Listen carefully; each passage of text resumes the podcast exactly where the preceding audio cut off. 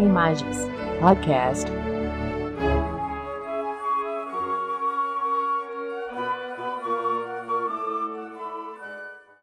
Hoje temos a grande satisfação de recebermos o colega juiz federal Dr. Leonardo Cacau Santos lá Bradbury, atualmente judicando junto à Segunda Vara Federal de Florianópolis e um dos grandes especialistas brasileiros em direito previdenciário.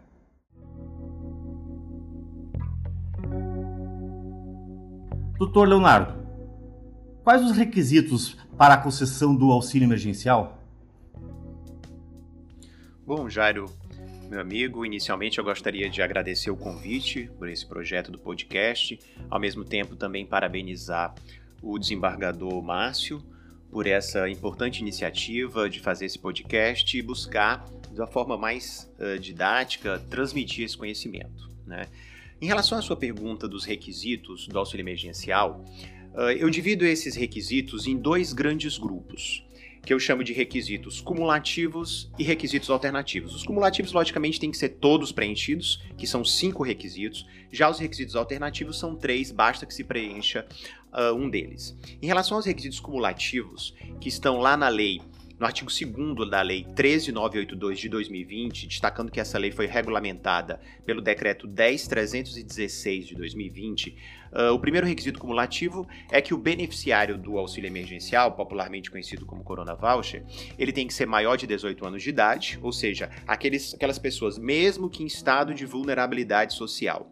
Se tiverem menos de 18 anos, não vão ter direito ao benefício, pelo menos por enquanto. Depois eu vou falar um pouco a respeito do projeto de lei 873 do Congresso Nacional, uh, que já foi aprovado, está em vias de sanção ou veto pelo presidente da República, que busca alterar esse requisito. Tá? Em seguida eu falo a respeito dessas alterações. Vamos falar os requisitos que estão atualmente na lei uh, 13982. Então, primeiro ser maior de 18 anos de idade. O segundo requisito cumulativo é não ter emprego formal. E aqui, Jairo, a própria lei estabelece o que significa emprego formal para fins de concessão do benefício assistencial do auxílio emergencial.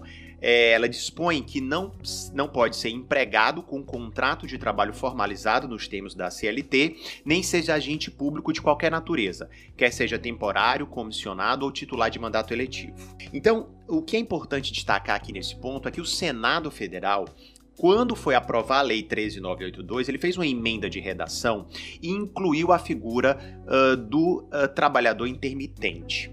Essa figura do trabalhador intermitente foi incluído pela reforma trabalhista lá em 2017 e é uma exceção à regra geral. Por quê? Porque apesar dele ser, em tese, formalizado, o intermitente ele é aquela, aquele trabalhador que tem figuras que ele trabalha em atividade, ele alterna períodos de atividade e de inatividade. Então a própria lei permite que se ele estiver em período de inatividade, ele tem sim direito ao auxílio emergencial desde que preenchidos os demais requisitos. Então quem é empregado contratado nos termos da CLT, salvo o intermitente, desde que esteja em período de inatividade, tem direito, e os agentes públicos não têm direito ao benefício. O terceiro requisito é que não seja titular de benefício previdenciário ou assistencial, tampouco de seguro-desemprego ou programa de transferência de renda familiar, ressalvado o Bolsa Família. O quarto requisito é o requisito da renda familiar. Renda familiar mensal per capita tem que ser de até meio salário mínimo, até R$ 522,50, ou a renda familiar mensal total seja de até três salários mínimos, que dá até R$ 3.135. Uma questão interessante nessa questão da renda, Jairo, é a seguinte: a própria lei estabeleceu o conceito de família. E o conceito de família para fins do auxílio emergencial se aproximou muito do conceito de família para a concessão do Bolsa Família e não para a concessão do LOAS. Porque ela coloca expressamente que família vai ser todas as pessoas que residam na, no, no mesmo domicílio, né, na mesma residência, e que contribua de qualquer forma para a, a, subsistência daquele grupo familiar. Então, diferentemente da lei do LOAS, que estabelece quem são os membros da família cuja renda entra, mesmo que morando junto e excluindo alguns, aqui ele não faz essa diferenciação, ele inclui todos.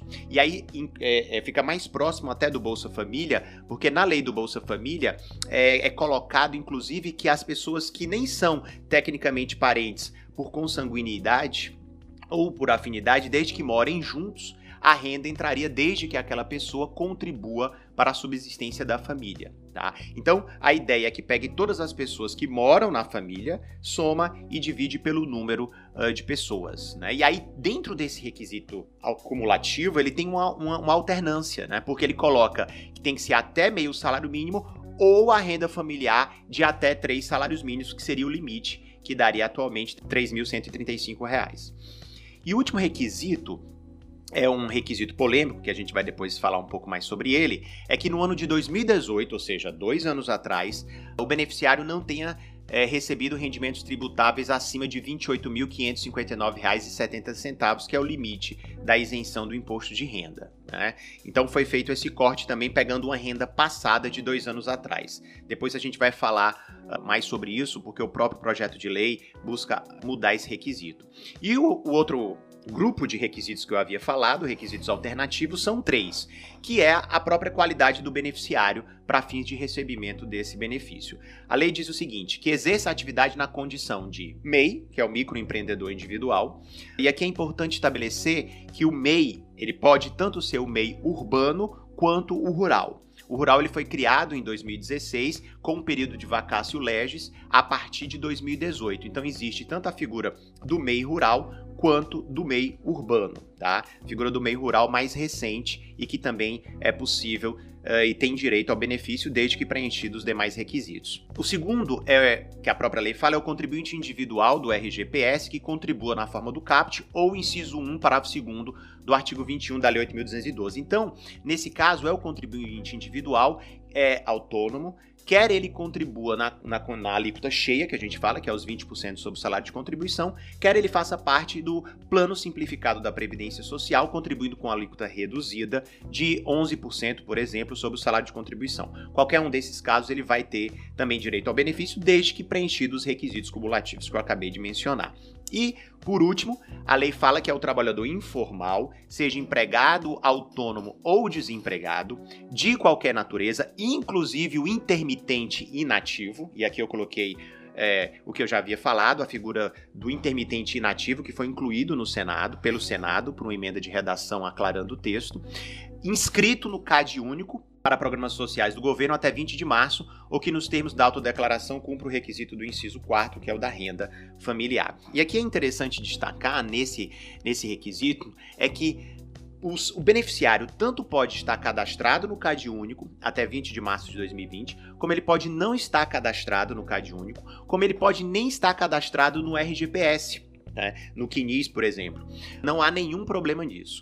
Basta que ele preencha os requisitos e aí, no caso, ele vai fazer a autodeclaração, que é por meio do aplicativo Caixa Emergencial ou pelo site da Caixa, o auxilio.caixa.gov.br, e vai fazer a sua declaração e que vai ser analisada pela DataPrev para verificar se preencheu os requisitos cumulativos da renda certo? Então, esses são, respondendo a sua pergunta, Jairo, os requisitos cumulativos e alternativos previstos atualmente nos termos da Lei 13982 de 2020.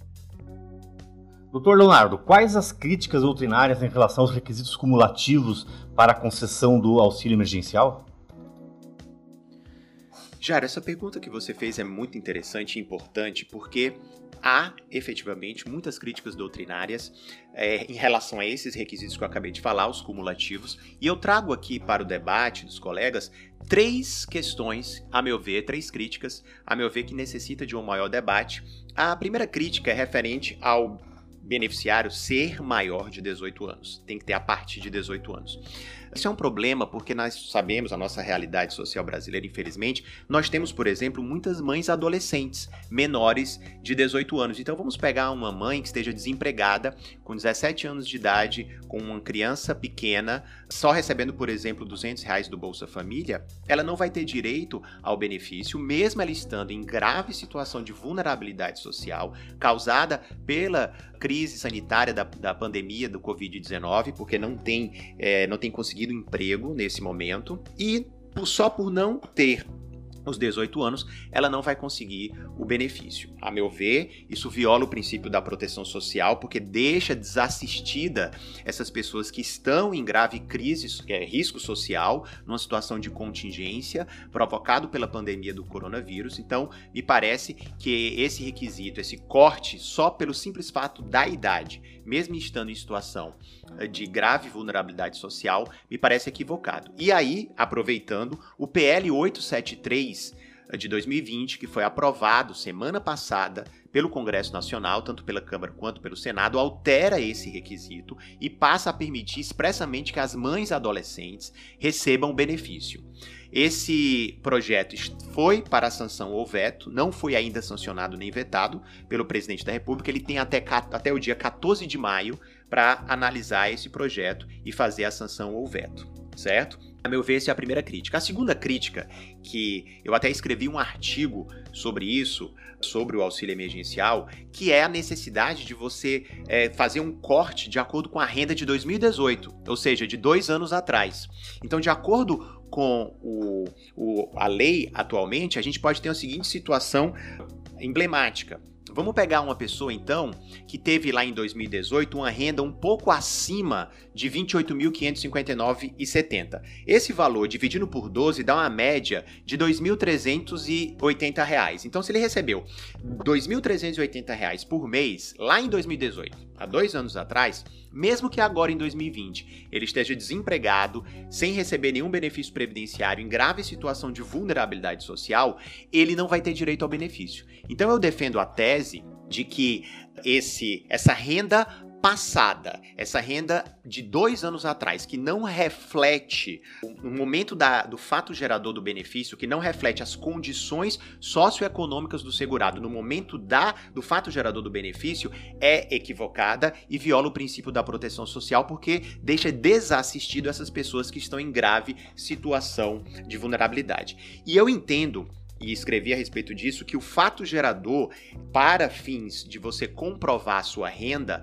tem que ser o momento da decretação do estado de calamidade pública, que foi decretado pelo Decreto Legislativo 6 de março de 2020. Então, a meu ver, eu defendo a tese que a renda que tem que ser analisada é a renda atual e que basta o critério que já está na própria lei, que é o da renda per capita, de até meio salário mínimo ou três salários mínimos a renda total do grupo familiar. Então, desde que comprovado esse requisito da renda em março de 2020, que é quando foi decretado o estado de calamidade pública pelo decreto legislativo número 6, está preenchido o requisito da miserabilidade certo? Esse é o entendimento doutrinário que eu faço. O que que o projeto de lei aprovado, pendente de uh, sanção ou veto pelo, pelo presidente fez? Ele alterou, ele revogou essa, esse inciso que, que estabelecia essa renda lá de 2018, de dois anos atrás, que, a meu ver, corretamente.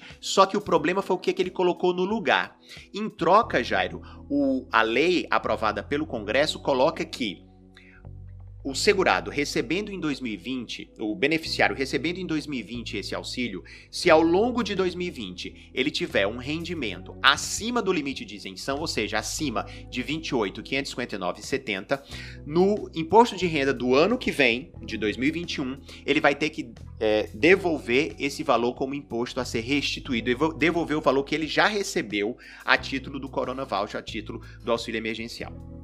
Eu até escrevi também sobre isso. A meu ver, essa solução trazida pelo Congresso Nacional é equivocada. Porque, veja, ele já preencheu os requisitos no momento do fato gerador do benefício, que é o momento da pandemia, que é março de 2020, como eu havia falado. Não tem sentido ele ter que devolver posteriormente um benefício que no momento da sua concessão ele preencheu todos os requisitos. A meu ver, eh, eu defendo a tese de que isso viola o princípio da irrepetibilidade dos benefícios, até porque ele tem um claro caráter alimentar além da natureza assistencial. Né?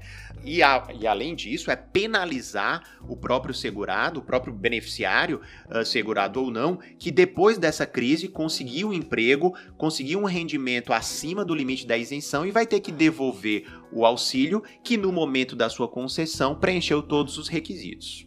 Com certeza, creio que isso vai ser da, um dos pontos mais judicializados desse benefício que é a questão envolvendo essa renda passada de 2018, que não reflete a renda no momento da pandemia do Covid-19, do coronavírus, e a, infelizmente, a meu ver, acho correta a revogação do Senado, mas acho também inadequada essa proposta alternativa de analisar a renda ao longo de 2020, depois do momento da concessão já do benefício. Vamos aguardar primeiro para ver se isso vai ser aprovado pelo pelo presidente, né, sancionado ou vetado. De qualquer maneira, são duas questões a ser analisadas. Acho inadequado uma lei passada que não reflete a situação econômico-social do beneficiário no momento da concessão do benefício, essa renda de 2018, e também entendo inadequada é, essa necessidade de ter que devolver os valores do segurado que preencheu todos os requisitos no momento da sua concessão.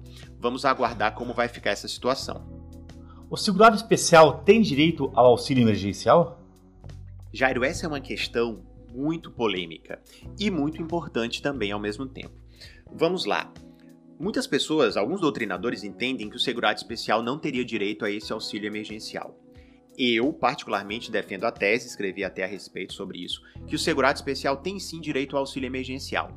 E a minha construção, interpretação desse dispositivo é na seguinte forma.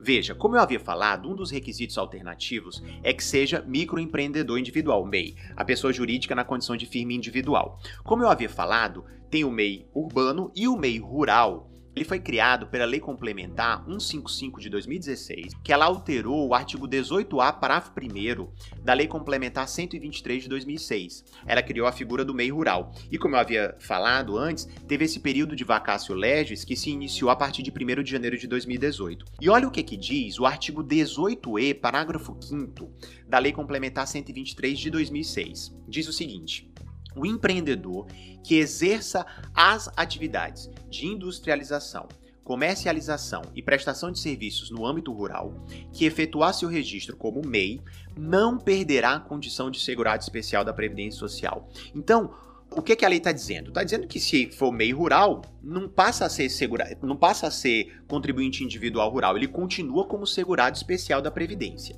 Ora, então, se a lei é, 13982 garante a concessão do benefício para quem for MEI, e como ela não especifica que MEI que é, pode ser logicamente tanto MEI urbano quanto rural. Então, o MEI rural, que ela protege, que ela expressamente garante o benefício se preencher os requisitos cumulativos, ele é um segurado especial, certo? Então, não tem sentido, e aí invocando o princípio da razoabilidade, a meu ver, a, interpretação que eu faço é que não tem sentido você, a lei, expressamente proteger o segurado especial, que é MEI rural, que se formalizou como MEI rural, e na contramão, não proteger o segurado especial que não ostenta a qualidade de MEI rural, que não está formalizado como MEI, que a gente sabe que é a grande maioria. Então, a meu ver, há aí uma, uma violação ao princípio da razoabilidade, porque o, o segurado especial também sofreu o que não é meio rural, também sofreu os graves efeitos decorrentes da, da pandemia do Covid-19. Então eu faço essa interpretação no seguinte sentido, de que pela lei atual já há sim a necessidade uh, de que uh, o segurado especial tenha direito a esse benefício com base nessa interpretação, desde que, logicamente, ele preenche os demais requisitos, os requisitos cumulativos o, o projeto de lei 873 aprovado no Senado, o que, que ele faz?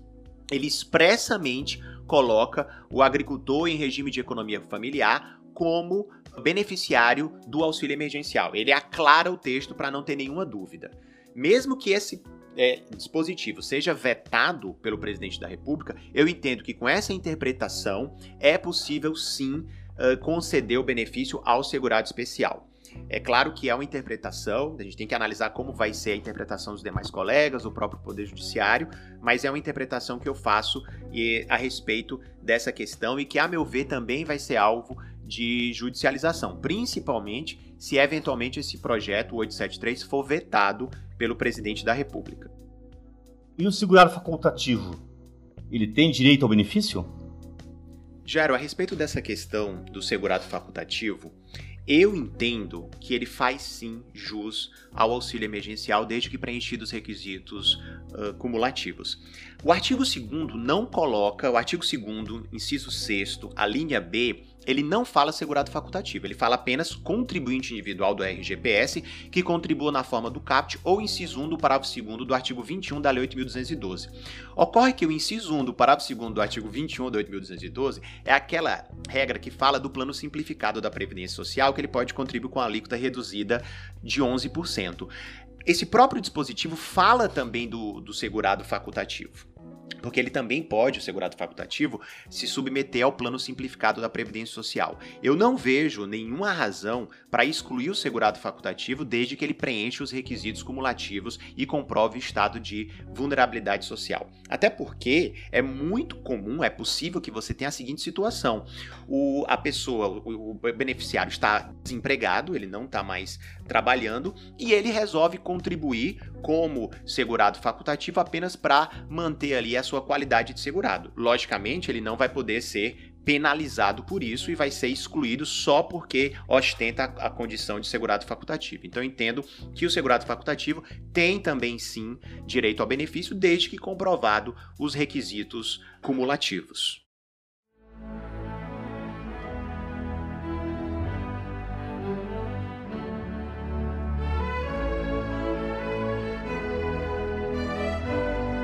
Imagens. Podcast.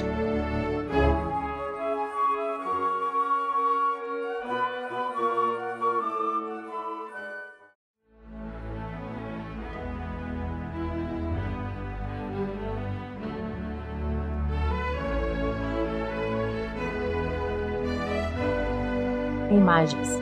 Podcast.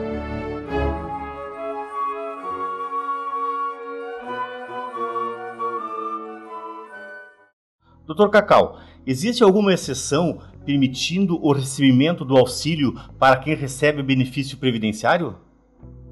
Jairo, uma questão muito importante que você tocou e não existe. A lei não traz nenhuma exceção para quem recebe benefício previdenciário. Ou seja, a lei 13982 diz: quem recebe uh, benefício previdenciário não tem direito a receber o auxílio emergencial. A meu ver, eu defendo isso, eu acho que aqui creio que há a necessidade de um ajuste na legislação. Por quê? Porque você tem a possibilidade daquele é, segurado, aquele, aquela pessoa que recebe um benefício previdenciário inferior ao salário mínimo, como por exemplo auxílio acidente. A pessoa está desempregada, que é possível receber o auxílio acidente mesmo desempregado, ele está desempregado, recebe um auxílio acidente, por exemplo, de 400 reais, 450 reais e não vai ter direito ao auxílio emergencial, mesmo o auxílio acidente, o benefício previdenciário, sendo de valor menor do que os 600 reais do auxílio emergencial. Eu até defendo que deveria sim ter uma exceção legislativa na própria lei nos casos em que o, o, benefício previdenciário seja de valor inferior ao salário mínimo, e aí seria possível que houvesse a substituição pelo período de três meses, ele recebia os 600 reais, se fosse mais vantajoso, e aí depois ele voltaria a receber o benefício previdenciário. Infelizmente a lei não fez essa é, não trouxe essa exceção. É uma questão, a meu ver, que aí realmente demanda a necessidade de uma atuação legislativa para trazer essa exceção, mas infelizmente essas pessoas, eu já peguei alguns casos de alguns alunos que trouxeram essa informação de pessoas recebendo um, um auxílio acidente de 480 reais, que é inferior aos 600 reais e não vão ter direito ao benefício. Às vezes até mães solteiras, mães solo, que teria direito à cota dobrada de R$ 1.200 e não vão ter direito. É uma questão que também pode ser alvo de enfrentamento do Poder Judiciário, uma questão que pode ser sim judicializada, para que essas pessoas possam vir a ter direito ao benefício. Uma questão polêmica, deveria a lei ter trazido essa exceção.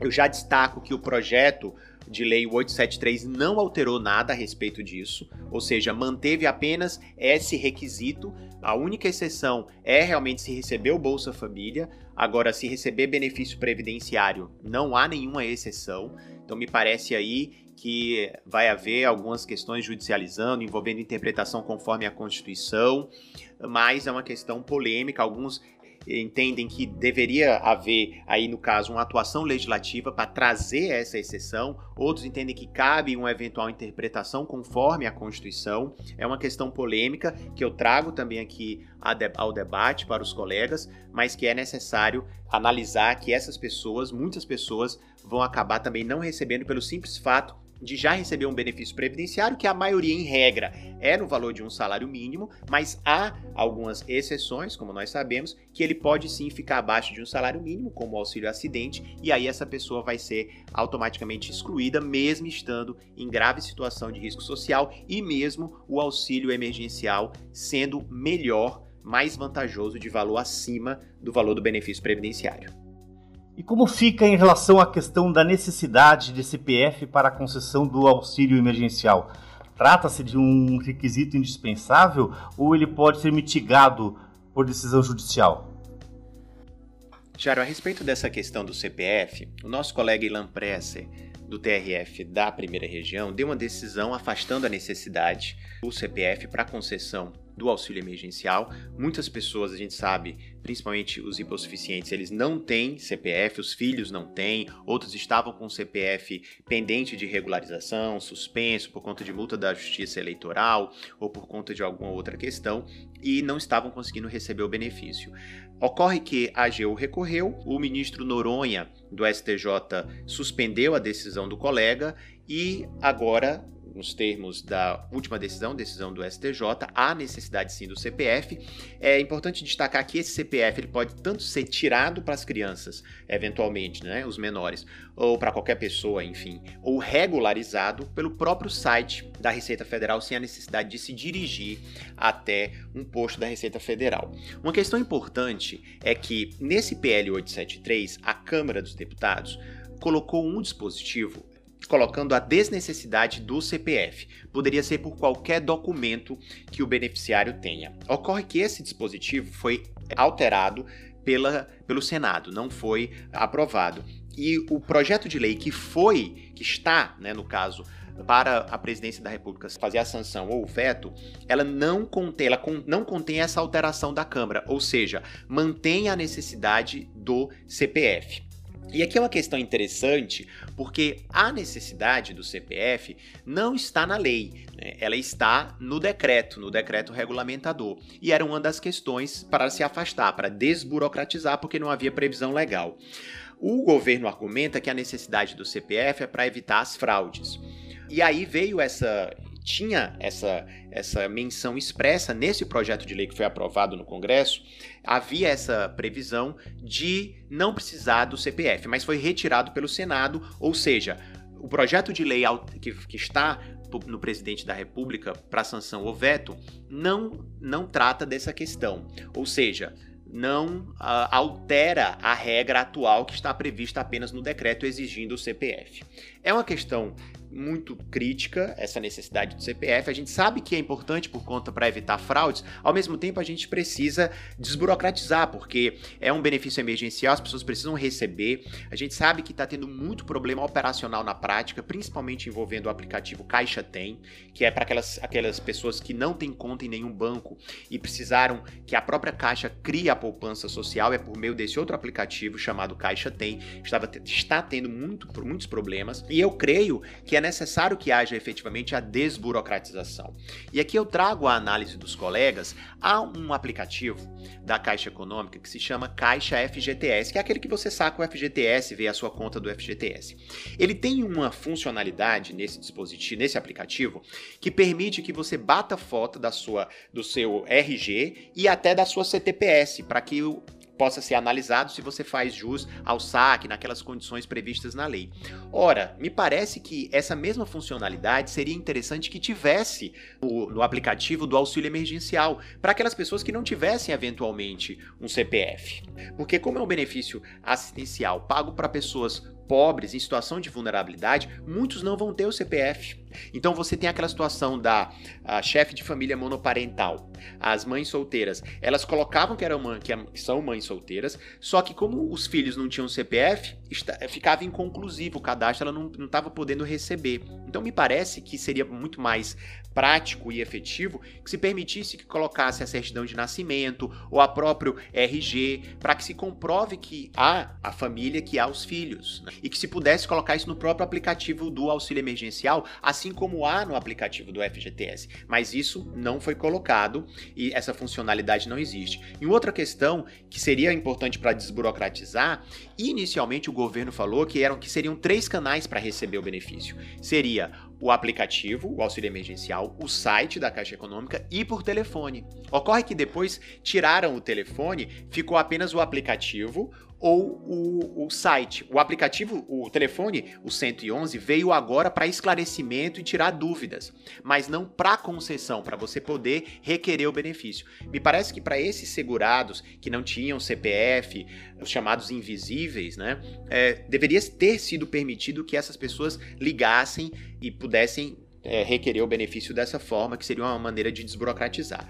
Mas não obstante essas críticas e tudo, o, o requisito do CPF se manteve, não foi alterado pelo projeto de lei 873, apesar de, como eu falei, é, almejado pela Câmara dos Deputados, isso não foi alterado, apesar dessa crítica da necessidade de desburocratizar, prevaleceu a necessidade do CPF para se evitar fraudes e é, uma necessidade, é um requisito que existe, não está tecnicamente na lei 13982, mas sim no decreto regulamentador 10316 e que pode continuar sendo alvo de algumas judicializações e questões é, trazidas para enfrentamento pelo Poder Judiciário.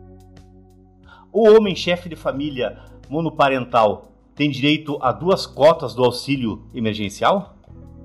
Sobre esse ponto, Jairo, a Lei 13982 ela coloca expressamente que a mulher, chefe de família monoparental, tem direito a duas cotas do benefício, que é dobrado o valor de 1.200. Nessa questão, o homem, nesse primeiro momento, não teria direito a essas duas cotas. Claro que, aplicando o princípio da isonomia, lá do artigo 5 da Constituição, bem razoável se defender e plausível, eu defendo inclusive isso no artigo que eu escrevi, que o homem, chefe de família monoparental, tem também direito a essas duas cotas pelo princípio da isonomia da igualdade. Essa é uma questão que o projeto de lei 873 ele alterou. Ele expressamente permite que o homem chefe de família monoparental também tenha direito a duas cotas. Creio, muitos me perguntam por que que colocou só a mulher. Nesse primeiro momento, eu entendo que foi colocado a mulher porque a nossa realidade social é muito mais, você verifica muito mais mães solo, mães solteiras do que homens chefe de família monoparental. Ocorre que isso pode acontecer. Você pode ter, por exemplo, um viúvo que não tá nem não, não casou novamente, não está em união estável e que tem um filho pequeno, por exemplo, e que se ele estiver em situação de vulnerabilidade social e preencher os requisitos cumulativos, entendo que ele tem sim direito a duas cotas do benefício. Apesar dos homens chefe de família monoparental ser em número muito menor do que as mulheres, eles, a meu ver, também têm direito a essa aplicação isonômica da legislação. O PL 873 corrige essa disposição, permitindo que eles também tenham direito. Vamos verificar se isso vai ser aprovado ou não é, sancionado ou não pelo presidente da República. Entendo, mesmo que isso não seja sancionado, que é possível a aplicação do princípio da igualdade, que aí seria mais um caso alvo de judicialização sobre esse ponto. Até quando pode ser comprovada a idade de 18 anos para o beneficiário fazer jus ao auxílio emergencial? Jairo, essa é outra questão interessante que eu trago aqui à discussão dos colegas. A lei, nem o decreto, informaram, colocaram até quando pode ser comprovada a idade de 18 anos para o beneficiário fazer jus ao Corona Voucher, ao auxílio emergencial. Isso não é colocado nem previsto nem na lei, nem no decreto. É, eu defendo a tese de que se deveria permitir que o segurado comprove a sua idade de 18 anos até a data do recebimento da primeira prestação do benefício. É claro que eu faço essa, essa tese com, é, pautada no princípio de, de proteção social, para que inclua um maior número de pessoas. Porque, claro que se a gente entender que seria da data da publicação da lei, iria acabar restringindo o número de eventual beneficiários, e aí você pode ter o segurado por dias, né? O beneficiário por alguns dias, dependendo da data do seu aniversário, não tem direito ao benefício, mesmo que esteja em comprovada situação de vulnerabilidade social. Eu repito, nem a lei, nem tampouco o decreto regulamentador colocaram até quando pode ser comprovada essa idade. Eu tenho essa tese, trago a discussão dos colegas, mas é uma questão importante, simples de se resolver, basta que houvesse uma previsão normativa, o que não há, e que é importante para se verificar a questão envolvendo a idade de 18 anos. O auxílio emergencial pode ser acumulado com o Bolsa Família? Jairo, não, não é possível, nos termos da Lei 13982, o auxílio emergencial ele não pode ser acumulado com Bolsa Família. Nos casos em que o auxílio emergencial for mais vantajoso, ele vai ser automaticamente substituído, Bolsa Família é automaticamente substituído pelo auxílio, ele recebe pelos três meses e depois volta a receber o Bolsa Família. O auxílio emergencial pode ser pago uh, por até duas cotas por família, não pode acumular com Bolsa Família. O projeto de lei 873 faz uma alteração nesse limite. O que é que o projeto de lei coloca? Ele permite que haja acumulação de um auxílio emergencial com um Bolsa Família. Então, naqueles casos em que a família tem direito a dois auxílios emergenciais, não vai poder acumular com Bolsa Família. Recebe apenas dois auxílios. Mas naqueles casos em que a família tenha direito a apenas um auxílio e já receba o Bolsa Família, aí poderia acumular um auxílio com um Bolsa Família. Veja, isso é disposição que está lá no projeto de lei 873 de 2020, que está lá na presidência da República para sanção ou veto. Atualmente, não pode acumular em nenhuma situação. Ou seja, atualmente mesmo que aquela família só tenha receba Bolsa Família e só tenha direito a uma cota do auxílio emergencial, aquele Bolsa Família vai ser substituído automaticamente pelo valor do auxílio, se for mais vantajoso. Vamos aguardar para ver se isso vai ser modificado, se isso vai ser aprovado no projeto de lei 873. E por fim, doutor Cacau, quais as principais alterações buscadas pelo projeto de lei 873/2020? Ótimo, Jário. Ótima pergunta. Já que falamos tanto né, do projeto de lei 873 de 2020, importante sim a gente trazer as principais mudanças. Eu fiz aqui umas anotações, são 10 mudanças que, a meu ver, o projeto de lei traz 873 na lei atual 13982. Muitos aqui eu já falei, nós vamos só recapitular. Primeira mudança, a questão do limite, passa a permitir a acumulação de um auxílio com um Bolsa Família, como eu já expliquei. A outra mudança passa expressamente a permitir que o pescador artesanal que não recebe seguro de defeso teria direito ao benefício, ao auxílio emergencial. A terceira mudança, como até já comentei, traz um rol exemplificativo dos trabalhadores informais. Como eu falei, dentro desse rol bye. Tem a figura do trabalhador em regime de economia familiar, em agricultura familiar, e traz um rol de várias outras uh, profissões de trabalhadores informais, claro, um rol meramente exemplificativo, para não deixar dúvida, a, ideia é não deixar dúvida que aqueles trabalhadores têm sim direito. Uma quarta questão que é colocado,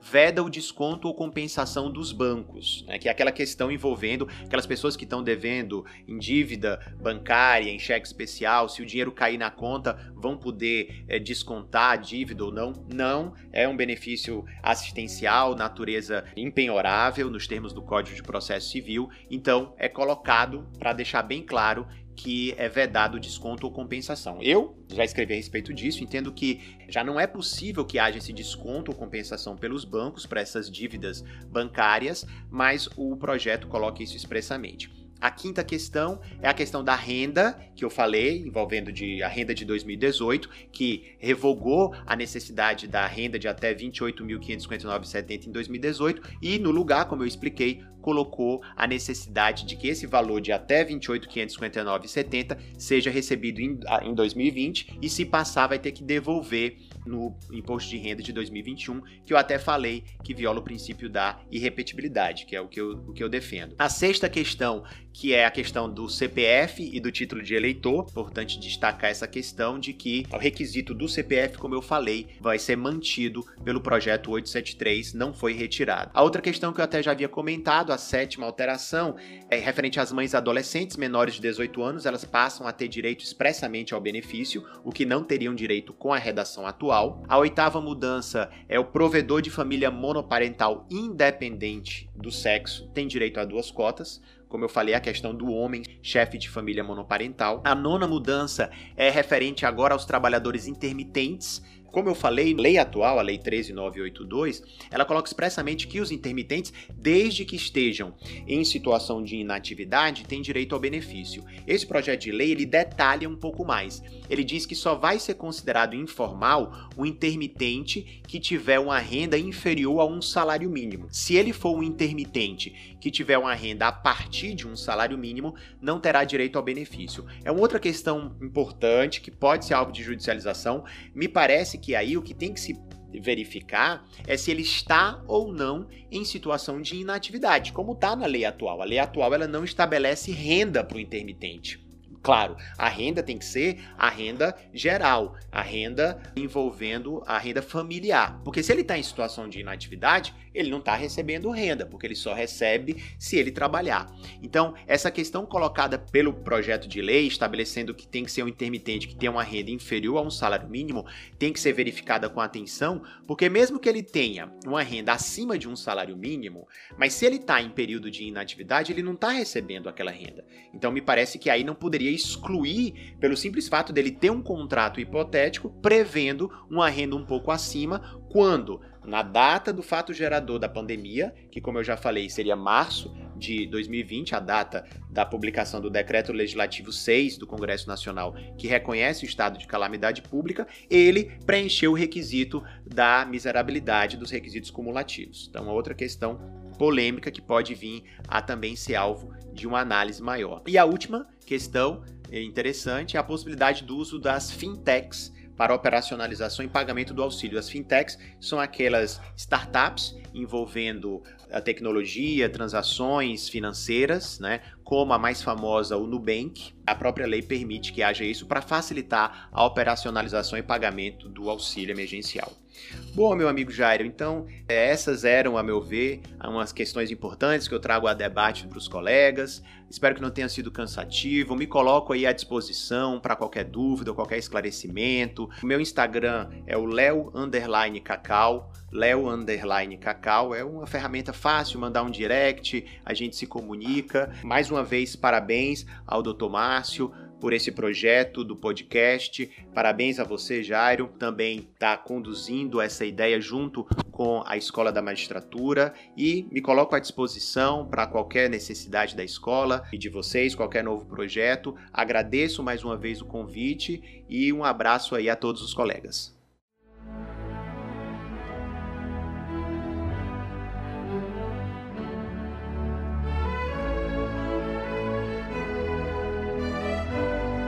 Imagens. Podcast